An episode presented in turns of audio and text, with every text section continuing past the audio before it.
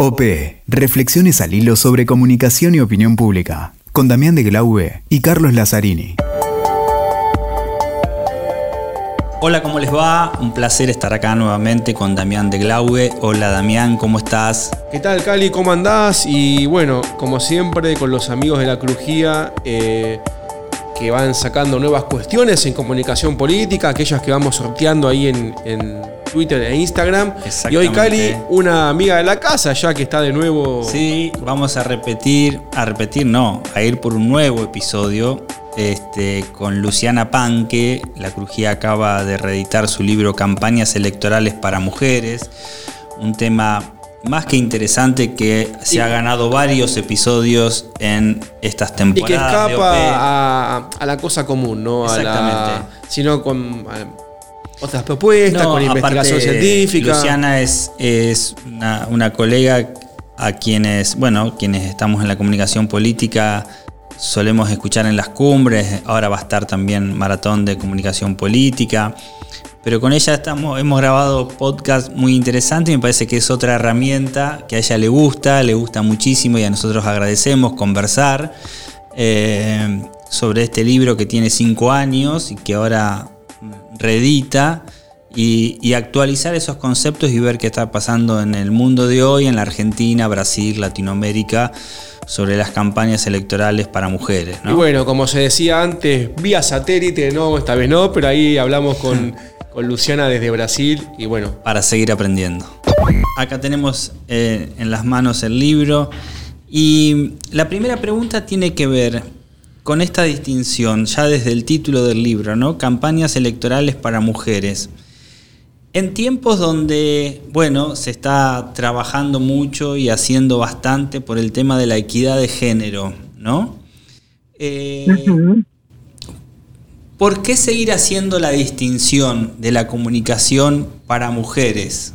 Sabe que, eh, aunque el, el libro, ¿no? El original, eh, lo escribí como hace cinco años y ahora eh, hay miles de, de, personas que ya lo han leído y todo lo demás.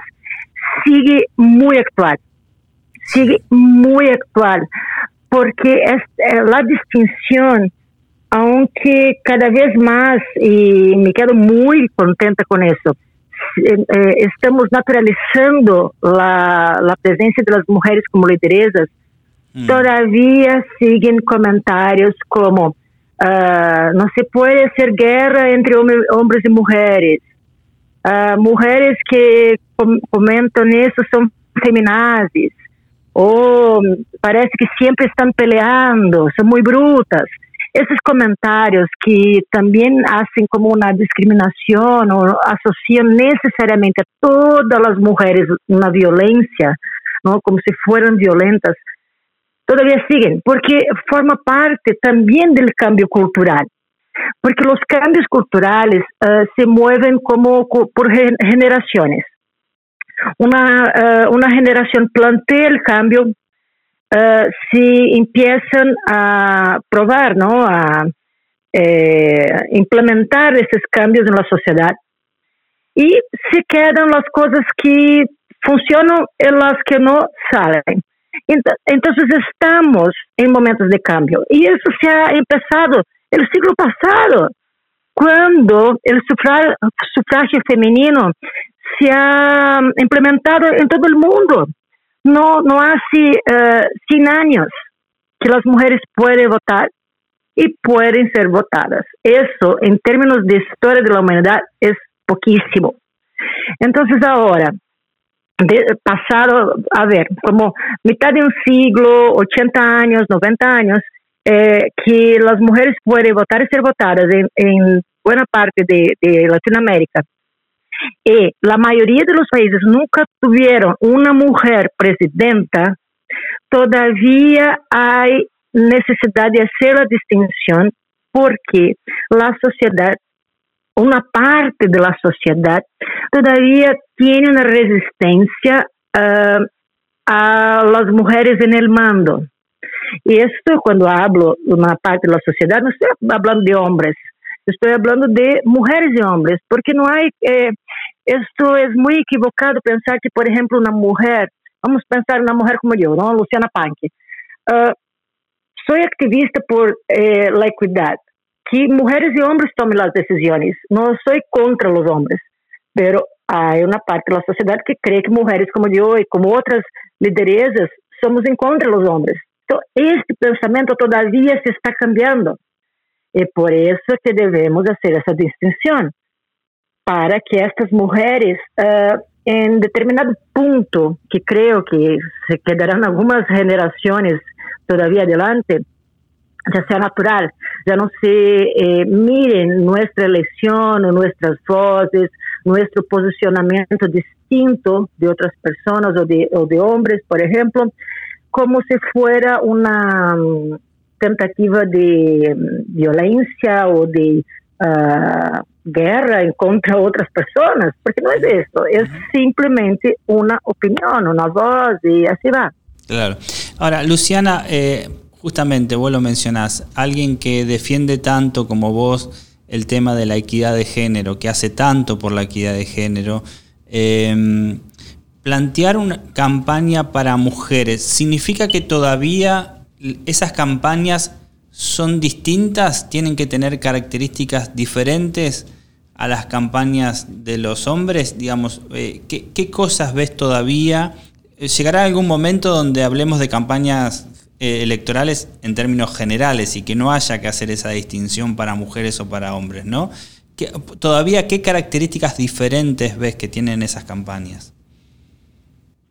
Mira, cuando hasta tiempos atrás, cuando casi no había candidatas, cuando no había cupos, cuando eh, sí, ya se tomaba como son hombres candidatos, ya está. las narrativas y toda la parte de negociación, planeación, todo eso ya estaba. Y también la cuestión de los arquetipos que despertamos en las historias, las narrativas electorales. Ya estaban para los hombres. ¿Qué, ha cambiado? Esto es increíble porque cuando hice la investigación percebí que soy la única o la primera en Latinoamérica a verificar arquetípicos de mujeres candidatas. Porque en la investigación busqué cuáles son los arquetipos ¿no? de candidaturas y solo había de hombres. El padre, el, em, el líder, el deportista, pero siempre para varones, porque no se pensaba en mujeres candidatas. Eso por sí ya nos enseña que eh, eh, las historias contadas en, la, en las campañas presuponen eh, que la gente va a votar por hombres. Ok, bien, y que una mujer en, ese puesto es anormal. Como anormal, la campaña en términos de eh, planeación y estrategia también tiene que cambiar. Nosotros eh, ahora voy a hablar como estrategista, como una, una, persona que trabaja como consultora, ¿no? Primera cosa, conocer los pueblos, porque no hay cómo hacer una generalización. Por ejemplo, uh, la gente no está lista para una mujer uh, alcaldesa o diputada. Esto es falso. Así como decir las mujeres están listas, o las mujeres no votan mujeres, o los hombres eh, son todos machos. Todo eso es falso. Entonces, la primera cosa eh, es cambiar los métodos de investigación. Porque cuando se, va a realizar una eh, elección y ya se sabe que es varón, se hacen preguntas muy mm, eh, más casuales, ¿no? Ah, de que la gente espera, eh, que piensa de este candidato y todo lo demás. Pero cuando es una mujer, que es lo, entre comillas, ¿no? Anormal, entonces tenemos que cambiar la pregunta para checar, verificar cuáles son las percepciones de tener mujeres en puestos de mando. Y también verificar en esos pueblos, estados, ¿no? Eh, en esos espacios, si hay mujeres lideresas en las universidades, en las empresas, en todos los otros espacios, porque la elección de mujeres para los puestos públicos de, elección es como una consecuencia de mujeres protagonistas visibles en otras partes. Ahora, si las mujeres están siempre como subalternas o no son lideresas eh, en otras partes, sí, van, a seguir como anormales, ¿no? Como candidatas, o como candidaturas ficticias, o como se van a que son feminazis, o todas las cualificaciones como que se van a descualificar a esas mujeres y no ver como cualidades. Entonces, el primer punto son las preguntas en la investigación electoral para entonces conocer muy bien ese electorado, porque es otra manera de psicología, y entonces hacer una adaptación entre eh, quién es esa candidata, porque no hay un perfil de mujer ideal, no hay la mujer en la política. Hay varias mujeres, hay varios tipos de mujeres. Somos seres humanos, tal cual como hombres, no hay un hombre en la política. Hay hombres que son eh, machos, que gritan, y hay hombres en la política que son excelentes diplomatas. Entonces no hay un patrón, y tal cual como para, las mujeres. Pero como somos, eh, entre comillas, una vez más, las anormales en la política, hay una tendencia como decir, ah, mujer en la política debe ser o es de tal. Pero esto es falso también. Y, entonces, si conocemos eh, una, si realizamos una buena investigación con otras preguntas, con eh, no seguir como una un libreto, ¿no? Una fórmula hecha, porque esto no, no hay, no, no, no, puede ver. Cada campaña es una campaña. Y después realizar una narrativa, una adaptación eh, adecuada entre la personalidad de esta mujer, lo que la gente precisa y esta percepción uh, adequada, ¿no? De que, de, que la gente piensa de, de una mujer lideresa, entonces sí uh, será más uh, bien, será exitosa esta campaña. Hay una tendencia de éxitos. Y ahí, Luciana, eh, bueno, yo miraba esta en el libro que, como bien decís, hay una estrategia de campaña. Después, bueno, está la cuestión de, de género. Y pensaba en esa en esas estrategias, en esos líderes. Y así pensando y, y hojeando el libro, se me, se me vino una, una, cuestión que me, interesaba tu, tu, opinión. En el siglo pasado hubo eh, líderes mujeres que generaron cambios profundos y quizás con mucha mayor eh, fortaleza, quizás con más diplomacia. El, el punto en común es que todas generaron cambios profundos sin violencia. Esto me pareció una característica distintiva y me interesaba tu, opinión y también sin quizás el poder, eh, el poder, digamos, que te da un burocrático, llamémosle. Fueron mujeres que desde su espacio generaron eh, cambios profundos en la sociedad, como te decía, con mucha vehemencia, quizás con más diplomacia, pero sin llegar a violencia extrema y sin tener el cargo burocrático. ¿Cómo ves vos esos liderazgos quizás pioneros? Me parecería interesante porque quizás sean el antecedente o el origen de, del liderazgo político estratégico para una campaña. Sí, sí, esto es eh, una pregunta súper, súper importante y también tengo mis inquietudes. Y estoy investigando uh, a ver si hay uh, características del liderazgo femenino. Porque hay un riesgo también de estereotipar el liderazgo femenino, ¿no? A veces cuando comento de características que he encontrado en común de las mujeres de la política femenina, me contestan, no, pero hubo una lideresa que era la que más, era más cruel. Siempre hay una respuesta en este tono para descualificar la argumentación, ¿no? Y también es un, un comentario misógino, eso lo sabemos.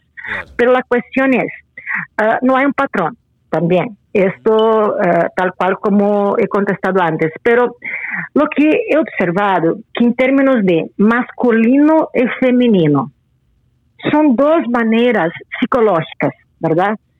Que mm, en nuestro, nuestra estructura mental todo lo tenemos, ánima y ánimos, ¿no? Ah, la psicología ya no, nos habla de eso, que son entonces características comportamentales que nos dan más acción o más uh, pasividad, más cooperación o más determinación. Y eso está asociado muchas veces con el femenino, más pasividad, y el masculino, más acción. No necesariamente tiene que ver con el sexo biológico, pero con el temperamento, con la, la forma de ser de esta gente. Hay estudios muy interesantes de, de, del área de, de la psicología, eh, justamente sobre esos eh, arquetipos. ¿no? Y estoy como ahora muy dedicada a eso, para eh, contestar esta cuestión, porque lo que estoy eh, verificando es que para uh, esta energía femenina más fuerte uh, son uh, las que realizan trabajos en la política con más cooperación. No es un poder de opresión sobre otras personas, pero es un poder realizado con otras personas.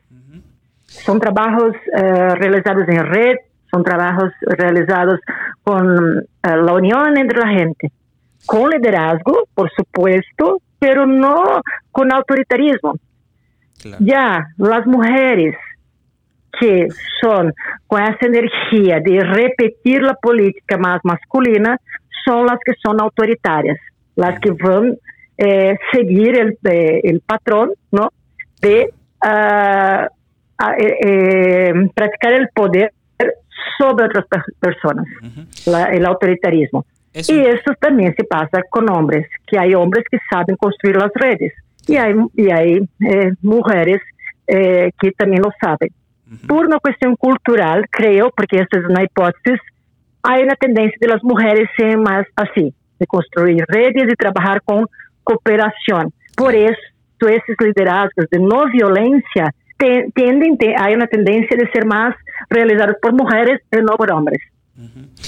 Claro, Luciana, eh, ato un poco la pregunta a lo que decía Damián. Es verdad, nosotros nos manejamos con estereotipos, ¿no? Eh, estamos acostumbrados a escuchar, por ejemplo, que eh, las lideresas eh, o la comunicación eh, femenina es más horizontal, más de cooperación, de mayor sensibilidad, de cercanía, de escucha, de proximidad. Entonces uno dice, bueno, ¿cuánto bien esas características le harían al cambio de la política tal como estamos acostumbrados al estereotipo del macho alfa, por decirlo de alguna forma, ¿no? Eh, pero en realidad, digamos, no es una cuestión de varones o mujeres. Esas características que mencionaba pueden ser características de la política para cualquiera, o deberían ser, ¿no? La escucha, la sensibilidad, la cercanía, la cooperación, eh, la horizontalidad y no la verticalidad, deberían ser características comunes. Ahora, es cierto que cuanto más mujeres haya en la política con estas características, más ayudarán también a cambiar la política ¿no? y, a, y a derribar ese estereotipo del macho alfa Después, independientemente que se lo apropie cualquiera de, los sexos, digamos, o sea, no, no, no hay distinción. Pero sí hay ese cambio de, cultura política que uno entiende puede venir del acceso de más mujeres a la política. Y cuando vos mencionás lo de mujeres por ahí con características que han llegado con características de macho alfa, lo han hecho porque han tenido, tal vez, digo, con, con mucha posibilidad de equivocarme, pelear con la para hacerse un lugar en la política, han peleado con herramientas propias de lo masculino. Así es, totalmente, totalmente, Carlos, porque eh, lo que pasa es esta esperanza del cambio de perspectiva. Exactamente, porque, eh, mira, no todas las mujeres son así, y está bien, porque tiene que ver con la personalidad, y con las cuestiones culturales y con ese inconsciente colectivo que todavía nos dice los comportamientos ideales. Y también, ah, si una mujer llega a la política para repetir lo que hay, bueno, es complicado también, pero se pasa porque la cultura política es muy, tiene raíces muy fuertes, no se cambia del, del día para la noche, noche para el día, ¿no? No, no hay este cambio. Y, pero puede sí acontecer en el contagio, ¿no? De las estructuras se, cambiando poquito a poquito. Y este de, la hembra, la hembra alfa, algo así, ¿no? Este, este, esta repetición de comportamiento. Hay un término que se llama eh, Queen Bee, que es como la abeja reina, que exactamente esto. Una que llega al puesto de mando. Se ha pasado por tantas cosas, tantas boludeces de cosas así, tuvo que pasar por tantos obstáculos. Que cuando llega ahí ya tiene miedo de perder su espacio o de perder privilegios por ser la única mujer en ese espacio y ser la que es homenajeada por los hombres, ser la, la diferente, la que está en la portada de los periódicos, de todo lo demás, y ya no quiere abrir espacio para, para otras. Eso también se pasa muchísimo. Eh, y bueno, es fatal. Claro, es fatal porque no, no conoce el, concepto de solidaridad, ¿no? Que es mujeres apoyando mujeres. Exactamente. Así como nosotros de mi parte, me siento muy apoyada por varias mujeres y muy apoyada por muchísimos hombres. No hay una pelea entre sexos. Pero como te, les había comentado, es una cuestión de educación en el sentido de experiencias de vida, de lecturas, de estudios, de todo eso, ¿no? Y de desinformación o de exceso de información, porque a veces se recibe informaciones equivocadas, se, se cree en esa información y en tiempos de, de, elección, como ustedes están ahora, esto debe estar de locos, ¿no? De tanta información y desinformación y chismeos que se pasan por todos los lados. Y eso influye, y en general influye de manera muy negativa en, en, en contra de mujeres de una manera diferente que para los hombres. Ahora, Luciana, qué, qué paradoja estos tiempos que nos tocan vivir, ¿no? Donde hay un movimiento feminista impresionante, enorme, con una potencia nunca, nunca antes registrada. Y por otro lado, digamos, surgen los Trump y los Bolsonaro. Sí, Ay, sí, son los opuestos, ¿no? Estamos como en un mundo, me, reí de nervosa, de, nervosa, de nervos, aunque antes que piensen que, creo que esto es gracioso, no es gracioso, es triste, pero me, da risa de, ay, que Dios, que, qué punto llegamos, ¿no? De tanta polaridad en la política, tanta polaridad en todo el mundo. Eso no, eh, a veces comento con mis compañeras y compañeros aquí de Brasil que si fuera solo Bolsonaro estaría bien, pero bien en, no, bien no, pero no, sería menos mal. Pero se pasa en tantas partes. Claro, tantas partes. como un caso que se da a nivel global, mencionaba estos dos. Sí. Exactamente. Total. en tiempos donde el movimiento feminista está teniendo mucha fuerza, pero sin embargo surgen estos líderes. Sí, eh, creo que esos movimientos se fortalecieron justamente porque hay líderes tan eh, equivocados en términos de derechos humanos en otras partes. Eh, porque cuando las cosas están como, no están calientitas y no, no están frías, están así, como más o menos, se siguen como en la normalidad, ¿no? Ahora, cuando es, son extremos, que es eh, lo que está pasando aquí en Brasil desde, desde el 2013 que se está pasando eso. Uh, antes de, de sacar en Dilma del poder, se, se ha empezado, fue en las manifestaciones eh, en contra del mundial, se ha empezado todo, todo el lío por acá y en otras partes sí, también cuando la cuestión del nacionalismo, ¿no? De cerrar fronteras y como si fuera un regreso de, del nazismo, ¿no? Eh, más o menos por, por ahí, de esta falta, para mí es como una falta de humanidad. Entonces, esos movimientos de derechos humanos, que el feminismo se puede decir que es un movimiento de derechos humanos, estos se fortalecen como una manera de manifestación, como una manera, no, nosotros también estamos aquí, somos fuertes y, vamos, porque hay otros movimientos además del feminismo, ¿no? De, personas afrodescendientes, pueblos indígenas, um, LGBTs, y así va, porque eh, la gente quiere vivir, quiere vivir en paz, ¿no? Y yo ahora, Luciana, para ir concluyendo este episodio, te saco un poquito porque el libro dice, además de para mujeres, dice campañas. Y abusándonos de tu expertise académico, porque todos sabemos, tenés un, eh, camino académico eh, imponente. Eh, y el libro también menciona mucho de investigación, mucho de datos, mucho de perfil. ¿Cómo ves en las campañas alguien que es una doctora en la universidad, que tiene un desarrollo académico como dije, imponente y además sos consultora. ¿Cómo ves aplicada en las campañas justamente esto, ¿no? La investigación, los datos.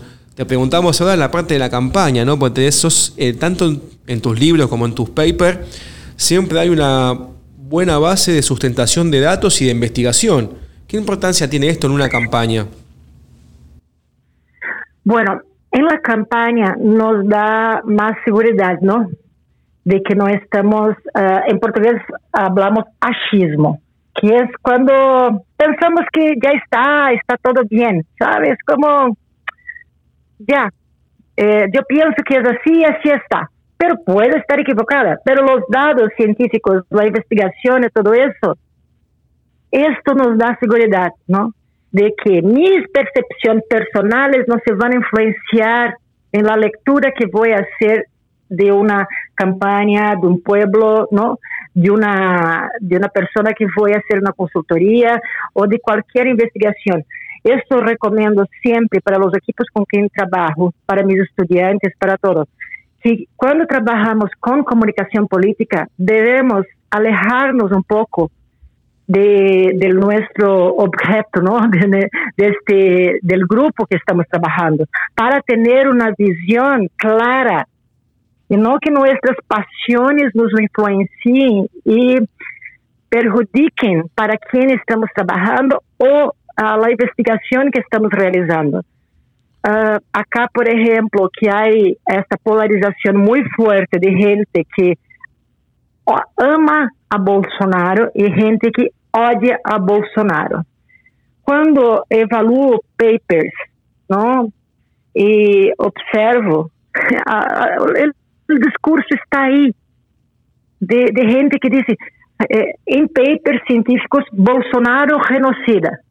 Eso no se puede decir, aunque eh, solamente se tiene dados, se, dice que es un genocidio, que es la, responsabilidad, si no, es opinión. Eh, no se puede hacer un estudio científico, una campaña electoral, lo que fuera, no se puede eh, hacer un trabajo social tan importante como es la investigación científica, la investigación en las campañas electorales, trabajar con política, comunicación política, sin responsabilidad y solamente basada en nuestras opiniones personales. Por eso que investigación es esencial, esencial, eh, porque nuestras opiniones personales pueden estar equivocadas de mucho. Entonces, es muy difícil uh, una persona va a leer algo mío o escucharme sin tener dados o informaciones muy fuertes para argumentar. Porque una cosa es mi opinión personal, otra cosa es lo que estoy investigando. Bueno, Luciana, la verdad que ha sido, como siempre, más que un gusto, mucho más que un gusto que nos hayas atendido, que hayas compartido estos conocimientos con nosotros. Ya quienes nos escuchan saben que está el podcast y el libro, que te sigan, que, estamos siempre dispuestos al, al ida y vuelta. Y la verdad ha sido un gusto enorme porque Eh, tu aporte siempre es bienvenido en toda cumbre, en toda maratón, a la comunicación política y es un placer que seas tan generosa de compartirlo Vamos con a todos seguir nosotros. conversando en las redes y además vas a estar presente en la maratón de comunicación política eh, que se hace ahora en Argentina, así que te vamos a escuchar seguramente. Así es, estaré en la maratón con Paul, por supuesto. Y no, y de verdad, eh, soy muy, muy agradecida a ustedes por la, la invitación y para mí es, es un gustazo, ¿no? Tener esa charla, para mí es como, eh, solo no- nos faltaba un café, una mesa y seguimos seguramente muchísimo más tiempo conversando. Para Les agradezco también. muchísimo. También. Esa es la Muchas idea y gracias. es, es realmente un gusto, Luciana. Muchísimas, muchísimas placer. gracias. Damián, a mí no sé tu caso, pero a mí esta tercera temporada de OP Podcast dedicada, que hemos encontrado esto, dedicársela exclusivamente a los autores y autoras de libros que tienen que ver con la comunicación política y la opinión pública, ha sido un éxito, por lo menos desde el punto de vista personal. Me gustó muchísimo conversar, porque uno ve, por un lado, la cantidad de libros y de bibliografía que hay sobre este tema que nos apasiona, pero por otro lado, me parece que es algo muy interesante la conversación que se da con estos autores y autoras una vez publicados los libros, porque te da esa posibilidad de la repregunta y de conversar y profundizar sobre los temas que leíste. Exacto, Cali. Además, también nos detiene un poco en la producción académica, los contenidos, y muestra cómo desde aquí podemos conjugar todos esos mundos Que es un poco lo que buscamos. y promover temas, tópicos, discusiones. Pivotear, pivotear un poco con estos podcasts entre la academia, Exacto. el insumo Las para experiencias. las experiencias y también para aquel que está aprendiendo, quiere empezar, que le empieza a atraer el mundo de la Todo opinión aquel que escucha OP se lleva algo, así que y hablando de lo que se llevan algo, estamos sorteando muchos libros en Sí, Twitter, este no te lo doy, este me queda a mí, así que tendrás otro para sortear. Estaremos ahí, no sé qué dirán los oyentes, movilizaciones masivas. Así que bueno, Cali, y en Twitter, Instagram, ¿dónde nos ven, Cali? OP Podcast, te buscan, OP-podcast. OP-podcast, lo buscan, aparte vos pones OP Podcast y te aparecen ahí todas las redes sociales, Exactamente. Spotify, WeTalker, Conversatorio, un montón de plataformas por los cuales nos pueden ir siguiendo y sobre todo conversar. Los esperamos. OP, reflexiones al hilo sobre comunicación y opinión pública, con Damián de Glaube y Carlos Lazzarini.